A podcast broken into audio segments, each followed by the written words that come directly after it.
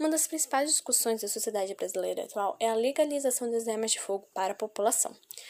Muitos acreditam que ajudará a defender a população de bandidos e de ladrões, mas outros acreditam que isso só irá aumentar a criminalidade no país. Neste podcast, vamos trabalhar com esse tema tão complicado e divergente na nossa sociedade.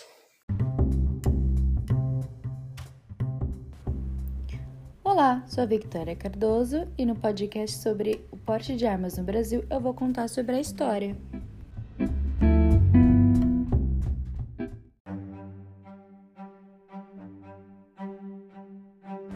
Em 1831, já com o Brasil independente de Portugal, o uso de armas já era permitido para oficiais de justiça e para pessoas autorizadas pelos juízes de paz. Depois da proclamação da República, no ano de 1890, os crimes passaram a ter como circunstância agravante a superioridade em arma, entre aspas. Além disso, a fabricação de armas ou pólvoras e o uso de armas ofensivas só eram permitidos com a licença da autoridade policial. As duas próximas mudanças nas legislações aconteceram durante a Era Vargas. Em 1934, um decreto colocou o Exército Brasileiro como órgão de controle administrativa da fabricação e comercialização de armas, munições e explosivos. Já em 1941, também por um decreto, pela primeira vez o simples porte de arma, ou seja, andar com uma arma de fogo fora de casa passou a ser um crime no país.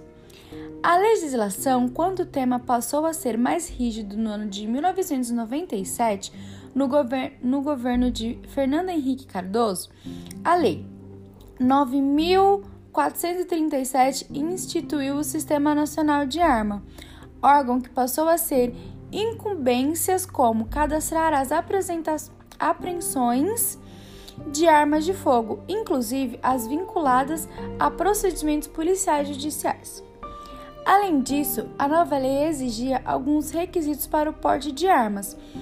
Passou a ser necessária a comprovação de idoneidade, comportamento social produtivo, afetiva necessidade, capacidade técnica e aptidão psicológica para o manuseio de armas de fogo.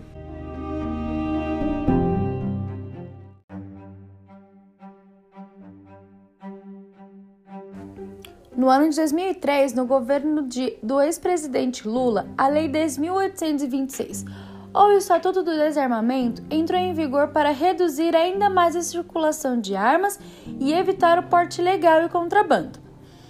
Além de arma mais atribuições ao CINEM, o Estatuto passou a permitir a posse de armas apenas para formação profissional e por comprovada necessidade de cumprimento das atividades profissionais. Em 2005, ainda no governo Lula, um referente sobre proibir o comércio de armas de fogo aconteceu no país e 63% dos brasileiros votaram não para a proibição. Com isso, o artigo 35 do Estatuto do Desarmamento, que dizia: é proibido a comercialização de armas de fogo e munição em todo o território nacional, salvo para as entidades previstas no artigo 6 dessa lei. Não entrou em vigor. Em 1934, um decreto colocou o Exército Brasileiro como órgão de controle administrativo da fabricação e comercialização de armas, munições e explosivos. Já em 1941, também por um decreto pela primeira vez, o simples porte de arma, ou seja, andar com uma arma de fogo fora de casa, passou a ser um crime no país.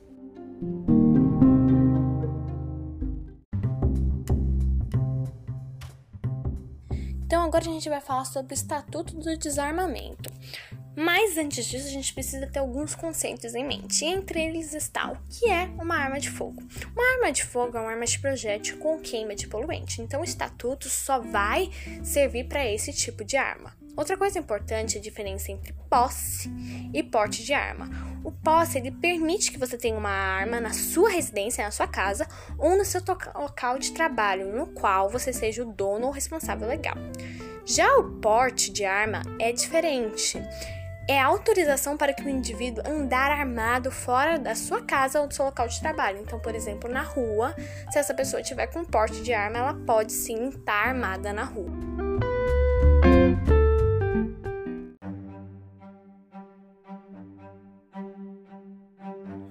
A gente já tem essas noções, a gente pode começar a falar do Estatuto, que é uma lei federal de uma política de controle de armas que está em vigor desde o dia 22 de dezembro de 2003. Ela foi sancionada com o objetivo de reduzir as circulações de armas e estabelecer penas rigorosas para crimes como porte legal e contrabando de armas. O Estatuto né, ele foi criado visando também a segurança pública e a paz social.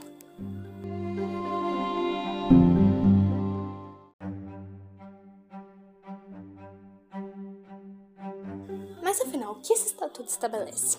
Na compra de arma, ele aumentou o rigor para uma pessoa adquirir uma arma, pois ele define requisitos que as pessoas agora precisam cumprir para ter direito a essa arma. Esses requisitos são os seguintes: obrigatoriedade de curso para manejar a arma, ter ao menos 25 anos, ter ocupação lícita e residência, não estar respondendo a inquérito policial ou processo criminal, não ter antecedentes criminais, ter efetiva necessidade de ter uma arma. Se essa pessoa não conseguir responder a esses requisitos, ela não pode comprar a arma, ela não tem direito a ter essa arma.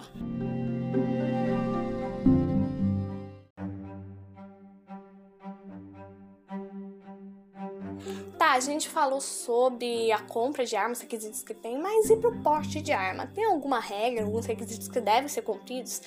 Também tem a pessoa que quiser ter o porte de arma, além de ter que cumprir os requisitos do posse, que foi isso que a gente falou anteriormente, ela também vai ter que se encaixar em um desses perfis. Integrantes das Forças Armadas, policiais militares, policiais civis e oficiais na ativa. Além de que ela vai ter que fazer um teste que verifica se a pessoa tem características violentas, controle emocional ou até mesmo se ela está escondendo alguma característica.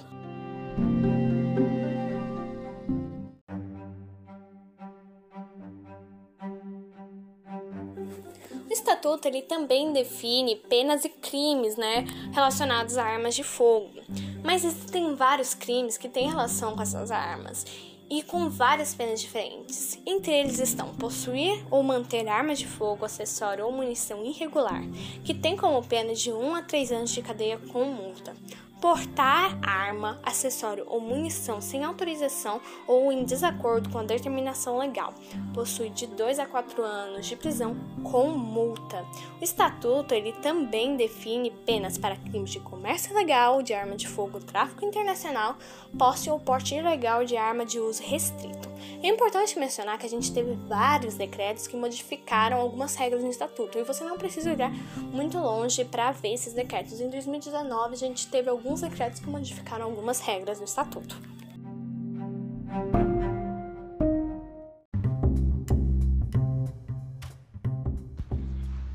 Bom dia, boa tarde, boa noite. O meu nome é Esther e eu vou falar um pouquinho do governo Bolsonaro.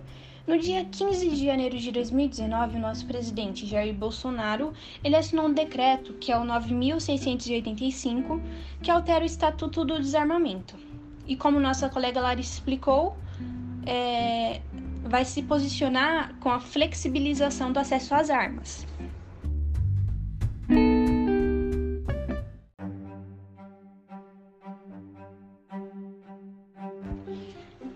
Bom, esse artigo ele possibilita nada mais nada menos a vivência da posse de arma dentro da, da sua própria residência ou estabelecimento comercial.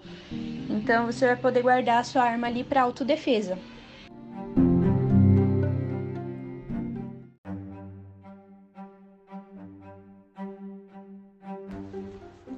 Já o porte de arma de fogo, ele permanece como estava, ele está intacto ainda, sem nenhuma alteração. Ou seja, é, continua tendo o direito ao porte apenas aquelas pessoas mencionadas no artigo 6 da Lei 10.826, de 2003, do Estatuto do Desarmamento. Basicamente, a gente tem nessa lista do artigo 6 os policiais, logicamente, profissionais de empresa de segurança e alguns servidores públicos cuja necessidade o porte de arma.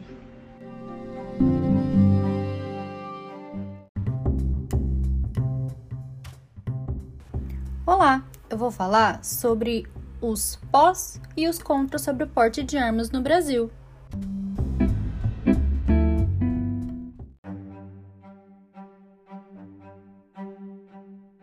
Vou começar pela opinião a favor.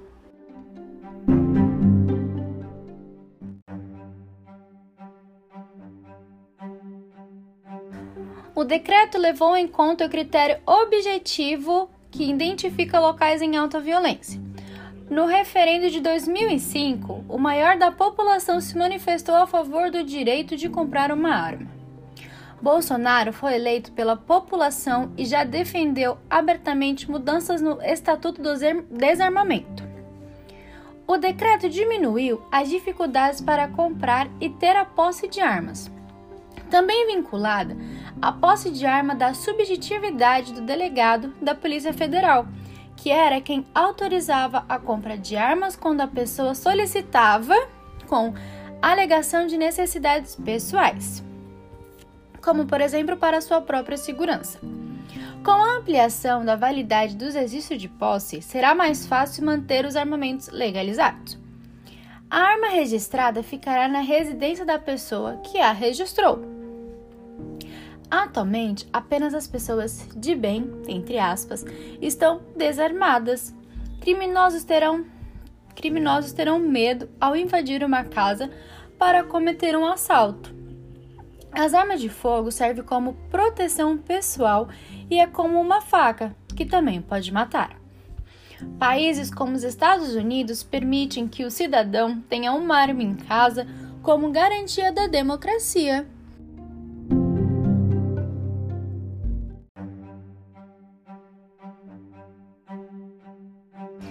Agora eu vou comentar opiniões contra o porte de armas aqui no Brasil.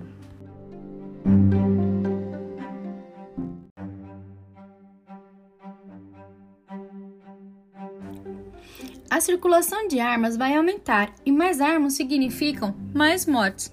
Se referindo de 2005 foi sobre o comércio de armas e não sobre a posse de armas. Segundo pesquisa do Datafolha, a maioria da população é contra a posse de arma. O decreto considera um estudo de 2016 como referência para permitir a posse de armas e não levar em conta dados recentes e realidades diferentes entre todos os estados.